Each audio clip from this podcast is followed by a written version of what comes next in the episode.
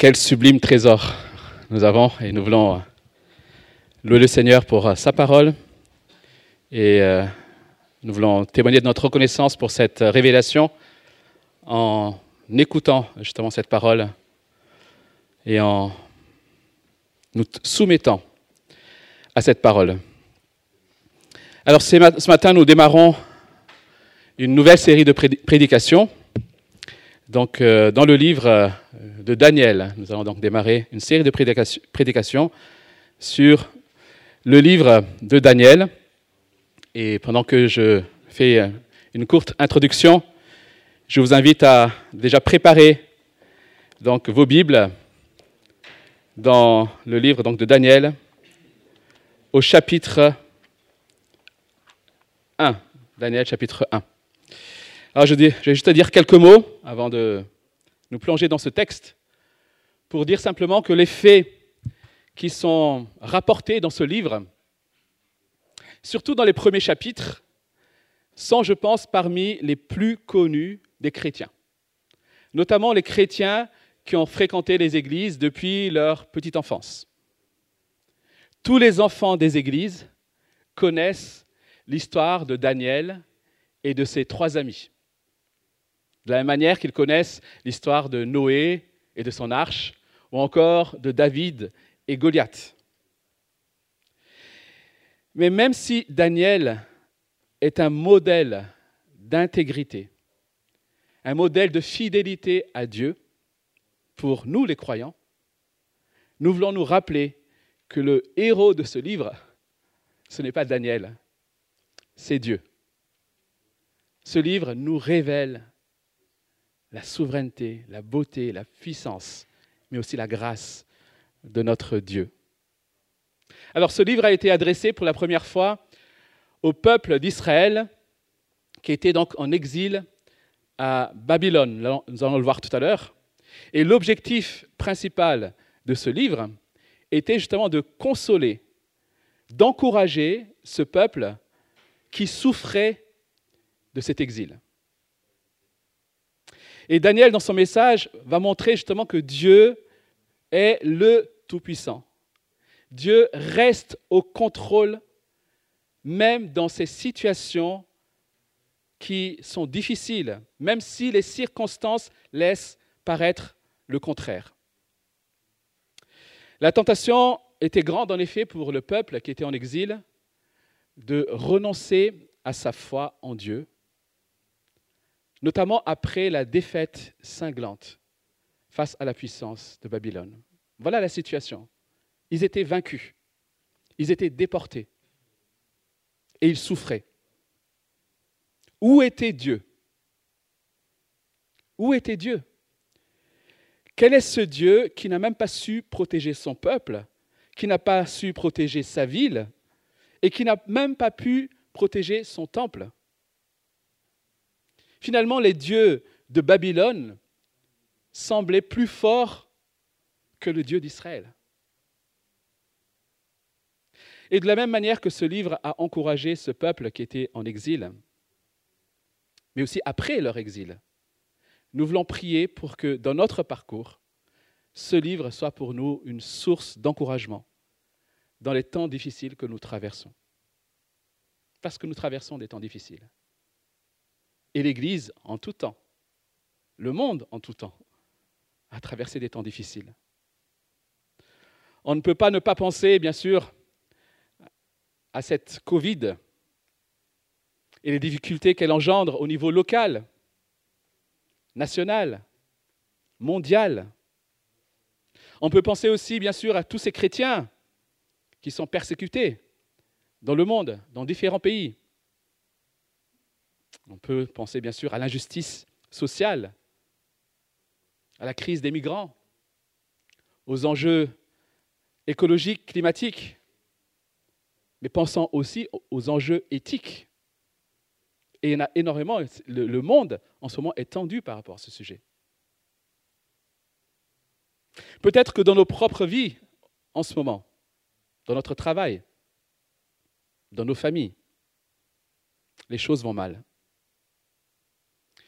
Ou alors, on a simplement l'impression d'avoir lamentablement échoué. Où est Dieu? Que fait-il? Les croyants peuvent être découragés et tenter peu à peu justement de délaisser leur foi. On ne voit pas l'action de Dieu. Et les non-croyants voient dans ces circonstances justement la preuve que Dieu n'existe pas. Vous avez certainement eu affaire à ces genres de, de, remarques. Mais regardez autour de vous. Les choses vont mal. Ça montre que Dieu n'existe pas.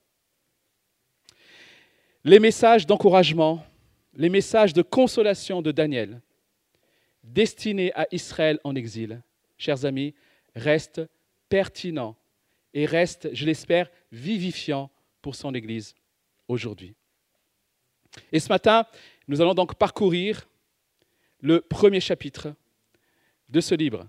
Et nous allons parcourir ce premier chapitre. Je vous propose de le faire en quatre séquences. Je ne vais pas le lire en une fois, mais nous allons le lire en quatre séquences. Donc la première séquence que je vous propose, c'est simplement le verset 1 et 2 qui nous pose le contexte. Je vais faire la lecture. Daniel chapitre 1, donc, versets 1 et 2. La troisième année du règne de Joachim sur Juda, Nebuchadnezzar, le roi de Babylone, marcha contre Jérusalem et en fit le siège. Le Seigneur livra entre ses mains Joachim, le roi de Juda, et une partie des ustensiles de la maison de Dieu. Nebuchadnezzar emporta les ustensiles dans le pays de Shinéar, dans le temple de son Dieu. Il les mit dans la maison du trésor de son Dieu. Alors ces premiers versets posent le contexte. Le contexte, mais aussi le lieu où vont se dérouler les événements qui vont suivre. Alors ce contexte, je l'ai dit, c'est celui du peuple d'Israël, ou plutôt de ce qu'il en restait, à savoir la tribu de Juda, dans son exil donc à Babylone. Et cela a commencé dans les années 590 environ, donc avant Jésus-Christ. Le texte est précis à ce sujet. Et le terre ici d'entrée utilise, vous avez remarqué l'expression le, pays de Shinéar pour parler de Babylone. Et en utilisant cette expression, il veut certainement rappeler Genèse chapitre 11, où les hommes qui étaient rebelles à Dieu, qui avaient méprisé Dieu, ont justement construit, construit cette fameuse tour de Babel, où Dans le pays de Shinéar. Dès le début, l'auteur veut donc montrer que ce pays, Babylone, est un pays mauvais, est un pays rebelle contre Dieu un, un peuple fier et provocateur, l'ennemi du peuple de Dieu. Voilà où le peuple d'Israël a été envoyé. Mais regardez comment l'auteur introduit ce contexte. Au verset 2, il est dit que c'est Dieu qui a livré Joachim et Judas à Nebuchadnezzar. C'est Dieu qui les, a livrés. Il dit même c'est Dieu aussi qui a voulu, qui a permis que les ustensiles du temple soient emportés. C'est Dieu qui l'a fait. Un historien dirait que Judas est tombé parce que Israël, on va dire, a été vaincu par un pays beaucoup plus puissant, était la première puissance de cette époque.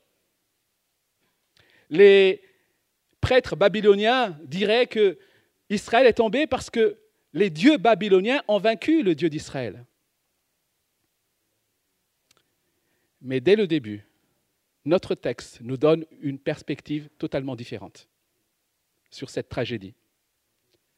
C'est Dieu, le Seigneur, qui a livré le roi d'Israël aux mains du roi de Babylone. Dès le début, Daniel nous informe que le Seigneur d'Israël est le Dieu souverain qui possède et qui contrôle toutes choses.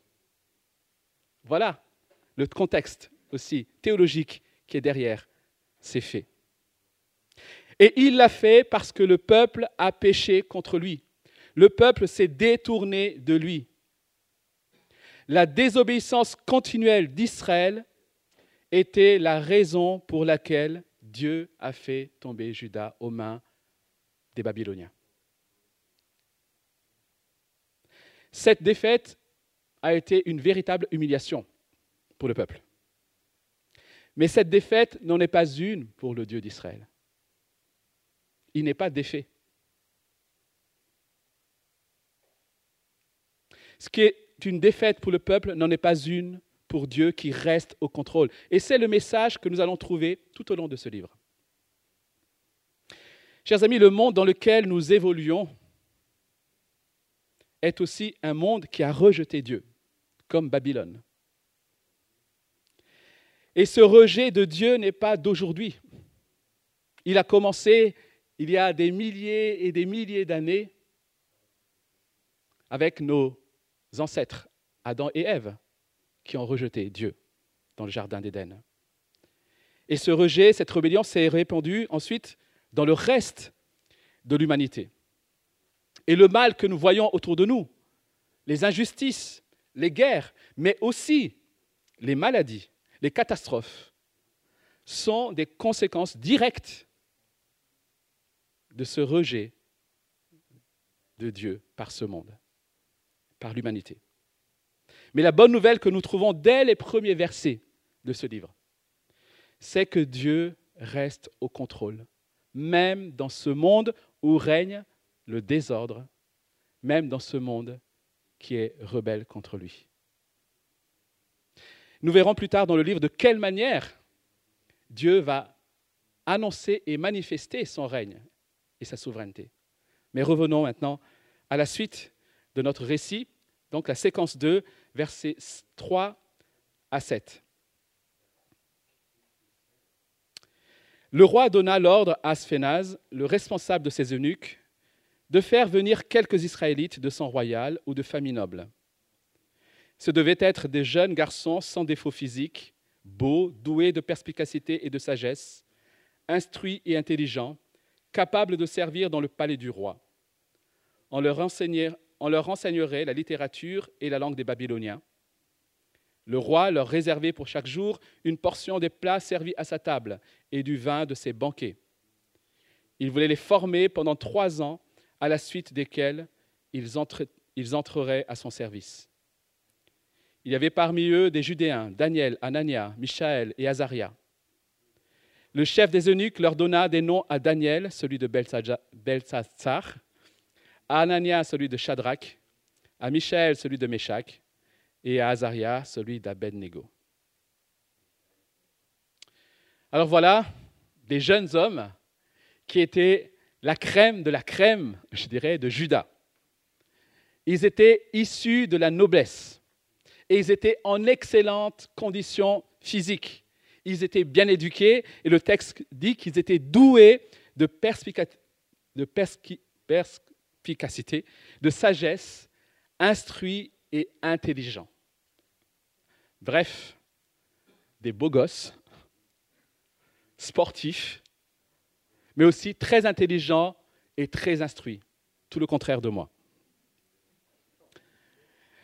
Mais tout ce beau monde que Nebuchadnezzar, avec l'aide de son, chef des palais, Aspenaz, donc vont maintenant être reprogrammés en quelque sorte pour servir dans la cour du roi. Et cette reprogrammation ou cette reconversion, en quelque sorte, commence par l'apprentissage de la littérature et de la langue babylonienne. Il faut qu'ils comprennent, qu'ils connaissent cette culture babylonienne. Et en agissant ainsi, ce que veut le roi, c'était d'une part, bien sûr, utiliser ses têtes bien faites au profit du royaume, mais c'est aussi quelque part pour démontrer que le peuple lui était entièrement soumis. Et cette reprogrammation passe notamment aussi par un régime alimentaire spécial. Au verset 5, nous l'avons lu. Le roi leur réservait pour chaque jour une portion des plats servis à sa table et du vin de ses banquets. Alors ce n'était pas simplement pour qu'ils restent en pleine forme, mais aussi, certainement, pour qu'ils soient sevrés de leur régime alimentaire voulu par Dieu. Il devait devenir babylonien dans ce qu'il pensait, dans ce qu'il mangeait et dans ce qu'il buvait. Voilà ce que voulait Babylone.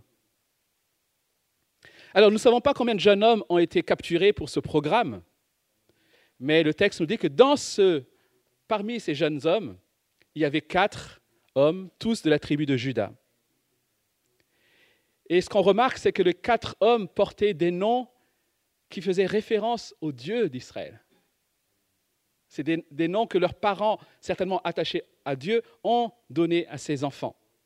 Daniel signifie Dieu est mon juge. Le L, en général, dans, dans les prénoms hébreux, signifie Dieu. Anania signifie Dieu a fait grâce. Il y a aussi le Yah de Dieu, le Yahweh. Michel signifie qui est comme Dieu. Et Azaria signifie Dieu a secouru. Donc on voit ici des noms qui font référence à Dieu. Et les Babyloniens vont leur donner un nom, des noms qui vont faire référence à leur Dieu. Notamment Daniel, Belshazzar, qui veut dire Dieu, que Dieu me protège.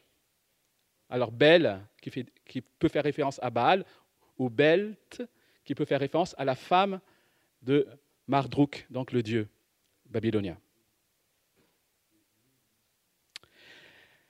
La Bible nous montre qu'en devenant chrétiens, nous sommes, bien qu'habitant sur terre, nous sommes en exil dans ce monde qui est contre Dieu.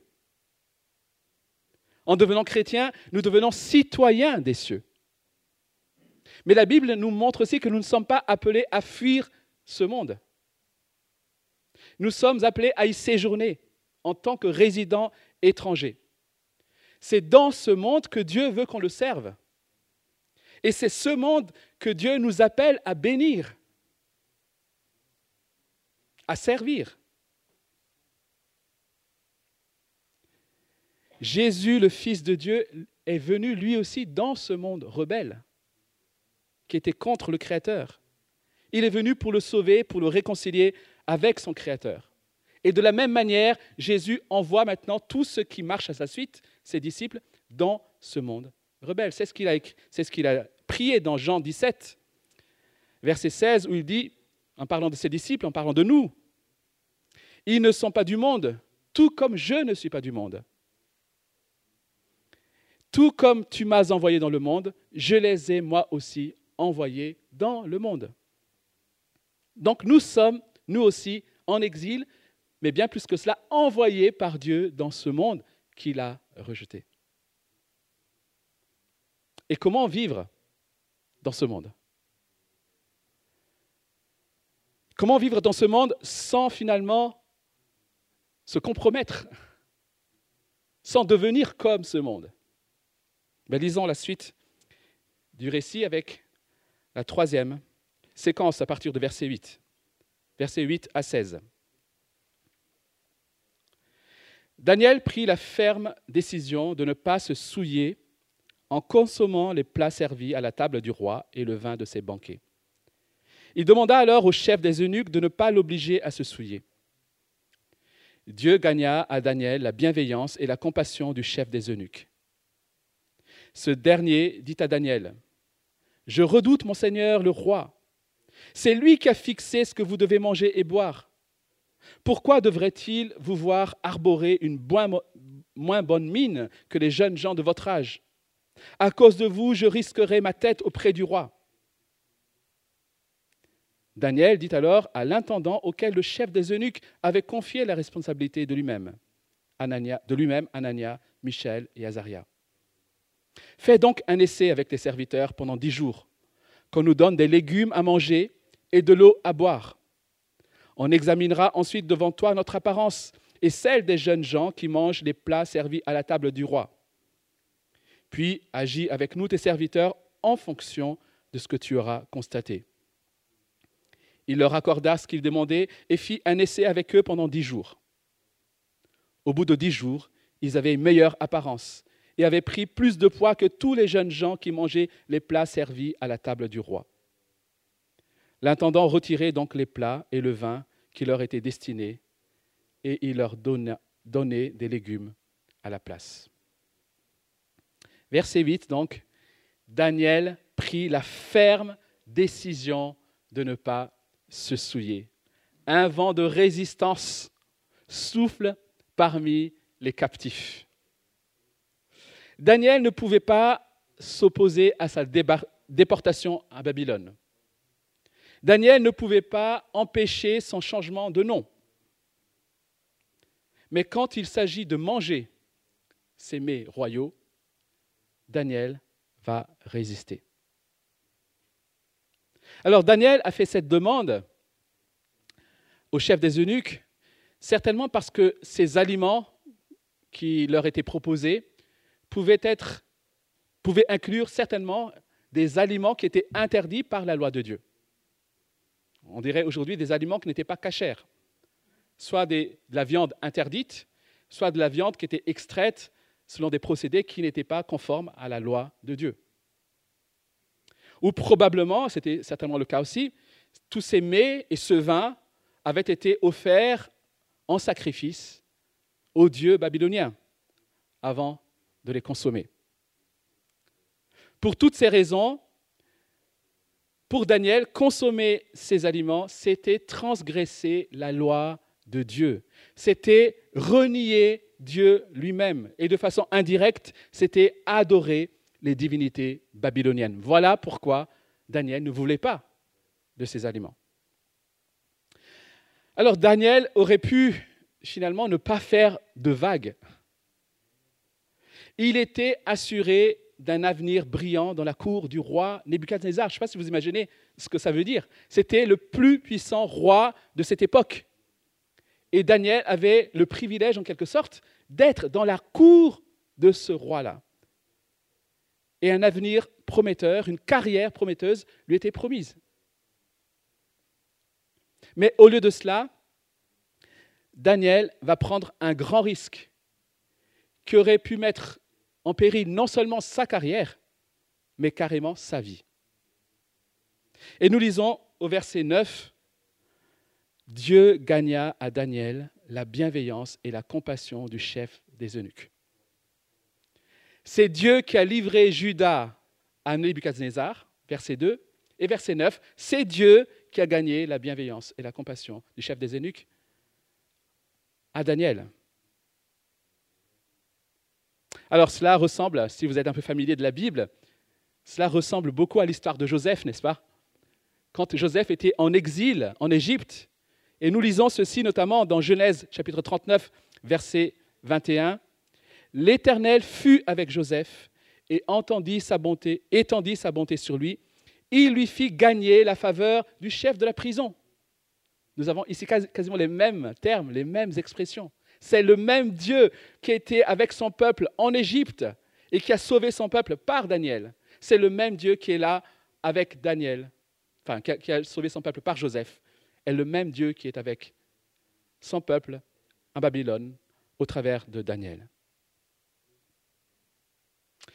Mais même si le chef des eunuques est maintenant quelque part favorable à Daniel, il ne l'est pas jusqu'au point quelque part de risquer sa vie. C'est ce que nous lisons au verset 10. Je ne peux pas. Le roi va me décapiter. En effet, le roi était un roi redoutable. Dans le chapitre 2 notamment, nous lisons au verset 12 que lorsque le roi a été irrité, il ordonna de faire mourir tous les sages de Babylone. Voilà ce roi.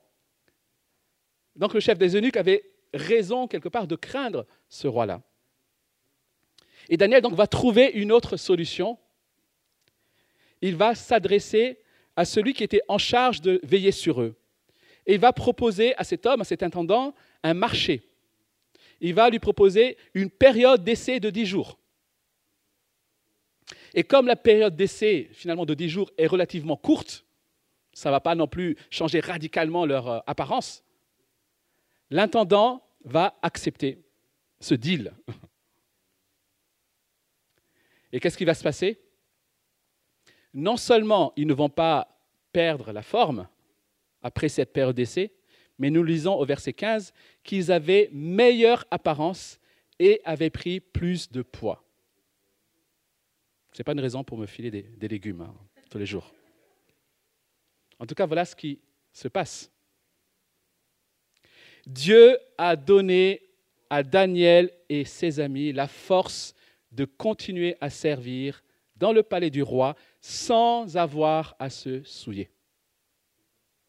C'est Dieu qui l'a fait. Vivre une vie d'attachement à Dieu dans un monde qui le rejette, vous l'avez expérimenté, est loin d'être un long fleuve tranquille. Si nous voulons vivre une vie de piété, une vie de sainteté dans ce monde, alors ça va être difficile. Ce qui distingue les chrétiens des, autres dans ce monde, c'est que les chrétiens ne se conforment pas au monde et à ses normes. Les chrétiens veulent rester fidèles à Dieu. Les chrétiens cherchent à honorer Dieu dans ce qu'ils sont, dans ce qu'ils pensent, dans ce qu'ils disent et dans ce qu'ils font, dans tout leur être. Ils veulent se conformer à Dieu. Or, ce monde adore des idoles que nous sommes tous tentés de servir puisque nous avons servi dans notre vie auparavant. L'idole de la réussite, l'idole du confort, l'idole de la sécurité matérielle, l'idole de la reconnaissance, l'idole du plaisir à tout prix, l'idole surtout de la liberté de faire ce qu'on veut et d'assouvir nos propres désirs. Voilà les idoles parmi tant d'autres qui sont dans ce monde, que ce monde adore. Et la tentation est grande pour ceux qui veulent suivre Dieu d'oublier pourquoi ils sont là et ainsi de se conformer petit à petit à ce monde et en se soumettant au Dieu de ce monde. Voilà la tentation qui nous guette. Et chers amis, ça ne se fait jamais ouvertement. Ça se fait en général subtilement, petit à petit, de compromis en compromis, jusqu'à ce qu'on ne voit plus la différence entre celui qui dit vouloir suivre Christ et celui qui rejette Dieu.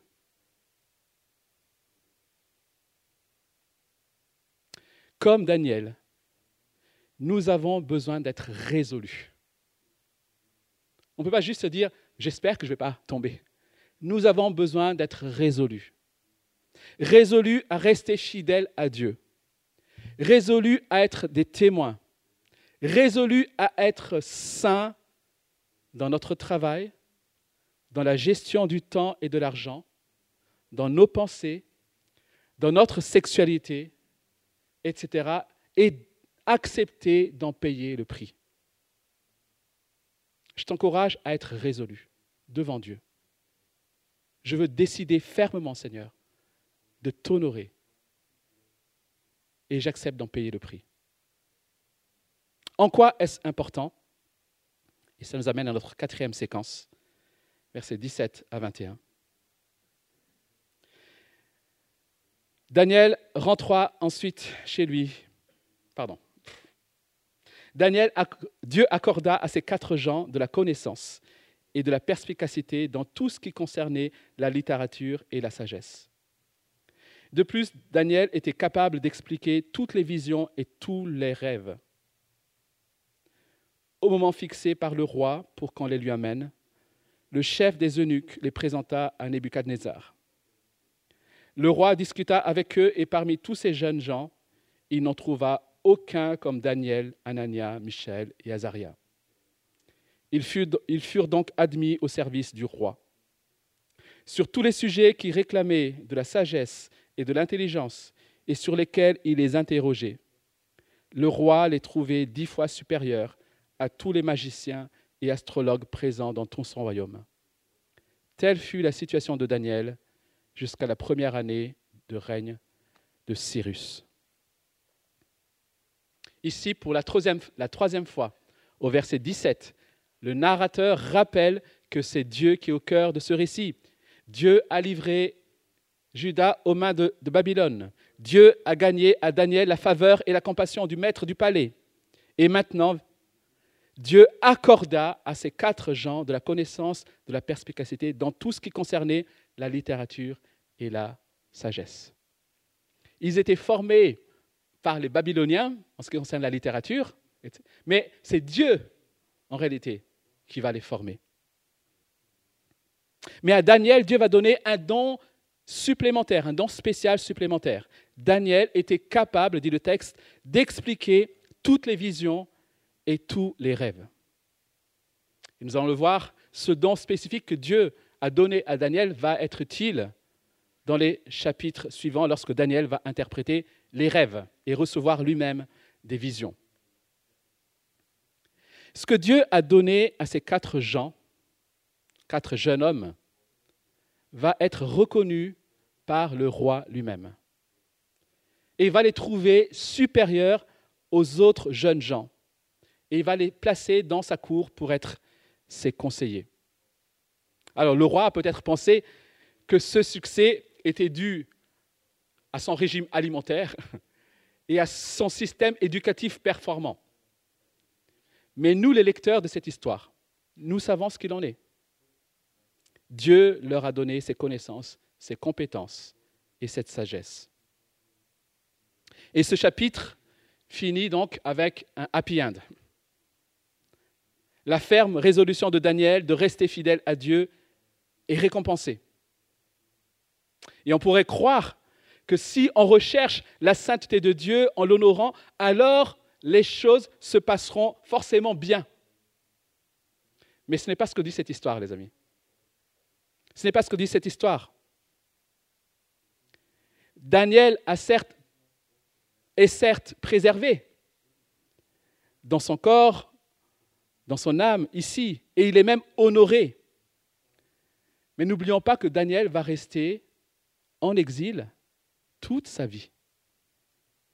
Et on suppose qu'il a, il a vécu jusqu'à environ 90 ans. Il est rentré jeune homme dans ce pays. Et il ne va pas en sortir. Le récit se termine par le verset 21. Telle fut la situation de Daniel jusqu'à la première année du règne de Cyrus. L'histoire de Daniel commence environ donc à 590 avant Jésus-Christ. Et ce règne de Cyrus qui a permis au peuple de rentrer de l'exil se situe environ à 530 avant Jésus-Christ. Mais Daniel n'est pas rentré avec le peuple. Daniel donc va, va, voir son peuple asservi pendant plus de 70 ans. Il n'y a pas eu de solution, je dirais, immédiate.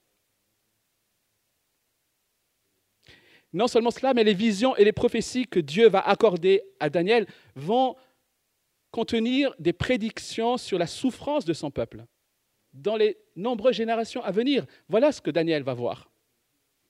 Mais alors, allez-vous me demander, quel est l'enjeu de la consécration? Pourquoi devrions-nous chercher à honorer Dieu même face à l'adversité?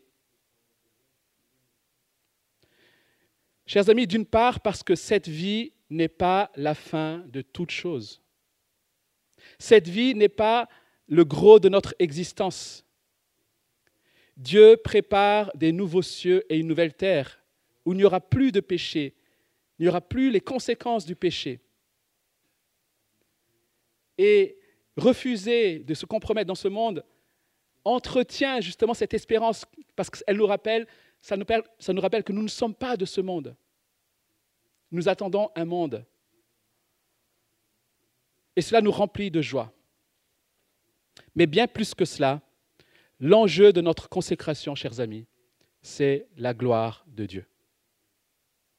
Par sa résolution à tout risquer pour son Dieu, Dieu montre combien sa relation avec ce Dieu de grâce est bien plus précieuse que tout ce que Babylone pouvait offrir. Voilà le, témoignage que Daniel a rendu dans la cour du roi. Sa relation avec Dieu est beaucoup plus précieuse que tout ce que Babylone pouvait offrir, tout ce que ce monde peut offrir. Voilà l'enjeu aussi de notre consécration dans ce monde, c'est de glorifier Dieu dans ce monde. Pour finir, j'aimerais juste dire ceci, chers amis, c'est que le Dieu souverain, nous l'avons vu, reste au contrôle même dans ce monde qu'il a rejeté, où règne le désordre. Non seulement il reste au contrôle, mais il nous envoie comme ses témoins dans ce monde. Et parce qu'il nous envoie comme témoins dans ce monde, Dieu nous équipe pour que nous puissions vivre une vie de sainteté dans ce monde. Alors soyez résolus, soyez courageux. Dieu est avec nous. Dieu ne nous abandonne pas. Quand nous prenons position pour lui, il est avec nous. Et cette histoire de Daniel est aussi une preuve supplémentaire de la grâce extraordinaire de Dieu. Parce que ce peuple l'a rejeté, je l'ai dit, ce peuple a péché contre lui. Mais Dieu, au travers de Daniel, montre qu'il est présent. Dieu, au travers de Daniel, montre qu'il n'a pas abandonné son peuple. Et Dieu continue aussi à faire grâce à ce monde qu'il a rejeté. Non seulement il fait grâce, mais il a envoyé, il est venu lui-même, il a envoyé Jésus-Christ pour racheter ce monde qu'il a rejeté. Daniel nous rappelle donc cette grâce extraordinaire de Dieu qui va se manifester ultimement et de façon excellente en Jésus-Christ, notre Seigneur. Si nous sommes à Christ, Dieu nous voit comme si nous avions vécu une vie sans souillure, parce que Christ a vécu cette vie sans souillure à notre place, et il a porté nos souillures à la croix. Aujourd'hui, nous sommes vus comme Daniel, comme Dieu voit Daniel et comme Dieu voit Jésus-Christ. Et cela ne vient pas de nous, c'est une grâce de Dieu. Amen.